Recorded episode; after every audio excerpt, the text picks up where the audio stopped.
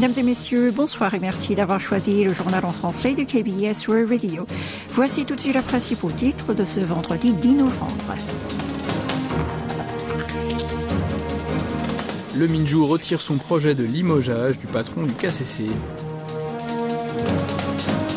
Prix Médicis Impossibles adieux de Han Gang remporte le prix du roman étranger. Exposition universelle 2030, le Premier ministre retourne à Paris. Préparation du kimchi pour l'hiver, 9% moins cher qu'en 2022.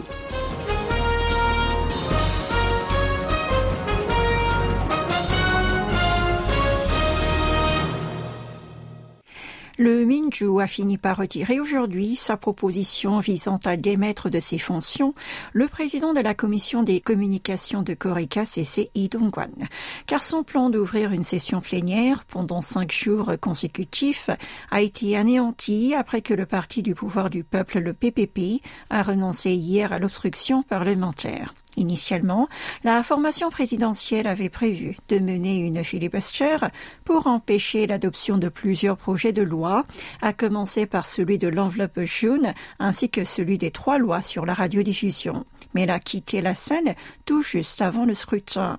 Par conséquent, cela a empêché de voter également sur le sort de I. Toutefois, la première force de l'opposition compte reprendre son projet de destitution profitant des séances prévues le 30 novembre et le 1er décembre. La formation au pouvoir a contesté ces décisions-là du fait qu'elle n'a pas obtenu le consentement des députés à la réunion plénière, mais le Minju a affirmé que le retrait de ce plan avait été accepté sans aucun problème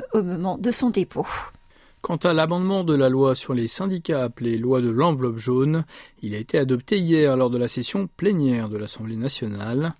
Les syndicats ont salué cette adoption et ont appelé le gouvernement et le parti au pouvoir à cesser de demander l'exercice du droit de veto présidentiel contre cette loi.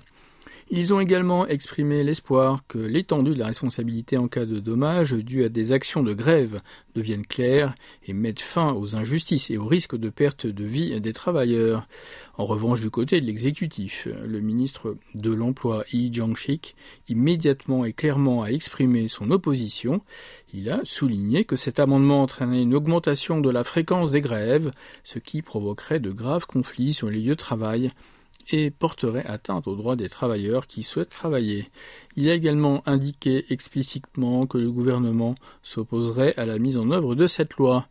Le patronat a également réagi vivement à l'adoption et a demandé au président de la République d'exercer son droit de veto.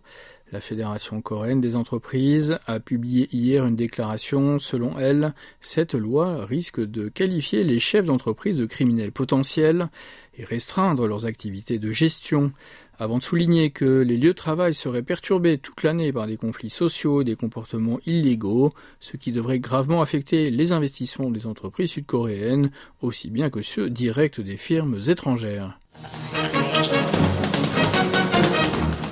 Nous enchaînons avec une bonne nouvelle. Le roman de la sud-coréenne Han Gang, Impossibles adieux, a remporté le prix Médicis du roman étranger 2023. Le jury a dévoilé hier les lauréats de cette année. Cette œuvre publiée en 2021, cinq ans après que l'écrivaine a remporté le prix Booker avec la végétarienne, explore la tragédie du soulèvement de Jeju de 1948 à travers les regards de trois femmes. Elle a été traduite par Che Nan et Pierre Biziu dans la langue de Molière et publiée dans l'Hexagone en août dernier par les éditions Grasset. Impossibles adieux, rappelons-le, a également été finaliste pour la littérature étrangère du prix féminin dont les résultats ont été annoncés le 6 novembre dernier. Vous êtes à l'écoute du journal en français sur KBS World Radio. Le président sud-coréen Yoon Suk-yeol et le premier ministre japonais Fumio Kishida assisteront ensemble à un colloque qui se déroulera le 17 novembre à l'université de Stanford aux États-Unis. Selon le bureau présidentiel de Yongsan, cet événement est prévu alors que le chef de l'État sud-coréen séjournera à San Francisco entre le 15 et le 18 pour participer au sommet de la coopération économique pour l'Asie-Pacifique, l'APEC. Les deux dirigeants doivent y discuter de la coopération bilatérale dans le secteur de la technologie de pointe, ainsi que celle entre Séoul, Tokyo et Washington. En marge du sommet, Yoon pourrait éventuellement tenir un tête-à-tête avec son homologue chinois Xi Jinping et un sommet trilatéral avec Kishida et Joe Biden.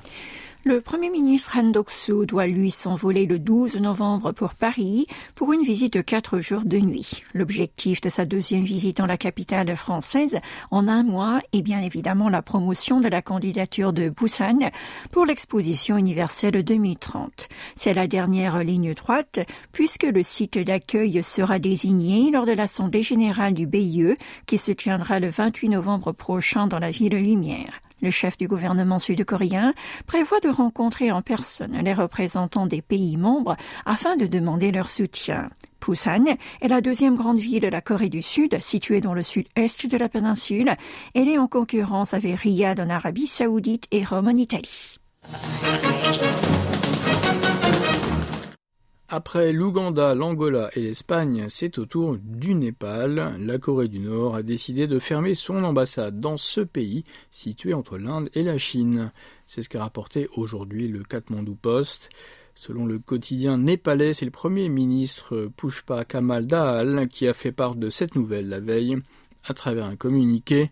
Le 6 novembre dernier, l'ambassadeur nord-coréen au Népal, Jo Youngman, lui avait rendu visite afin de lui annoncer cette décision. Cette dernière a été prise, d'après le haut diplomate, en raison de la mauvaise santé de l'économie du pays communiste, ainsi que des priorités politico-diplomatiques du régime. C'est la saison du kimjang et la préparation du kimchi pour l'hiver en Corée du Sud. D'après les estimations de la Société du commerce des produits agrohalieutiques de Corée, il faut compter 218 000 won ou 155 euros pour concocter une belle quantité de semées salées, épicées et fermentées à partir de 20 choux. C'est une baisse de 9% glissement annuel. Explication. Le gouvernement a fait circuler ses réserves de choux et à partir de la mi-novembre, les régions du Sud vont récolter et vendre leurs choux. Il y en aura donc suffisamment pour tous les foyers qui prépare toujours ce petit plat d'accompagnement à la maison. Autre bonne nouvelle pour les ménagères, les prix des autres ingrédients indispensables comme le navet, l'ail ou encore l'oignon sont également en baisse. Mais pourquoi en cette saison de l'année, les habitants du pays du matin clair font leur plein de kimchi? Eh bien, c'est parce qu'avant l'apparition des serres et des réfrigérateurs, les légumes étaient rares en hiver. Du coup, on les salait, saupoudrés de poudre de piment pour les conserver dans des jarres jusqu'au printemps. Et un mot de météo pour terminer. Au revoir l'automne, bonjour l'hiver. Le ciel a été bien dégagé ce vendredi dans le centre de la Corée du Sud, mais dans le sud et sur l'île de Jeju, il a plu de 5 à 10 mm. Et la température a continué de baisser dans l'ensemble du pays, de 8 à 11 degrés. Il faisait ainsi 1 degré à 8 heures du matin à Séoul et le mercure n'y a grimpé que jusqu'à 7 degrés cet après-midi. Demain matin, il fera encore plus froid, le thermomètre descendra sous les 0 degrés dans la région métropolitaine, dans le Jolla du Nord, tout comme dans le Gyeongsang du Nord. Ceux qui prévoient une sortie ce week-end doivent bien se couvrir.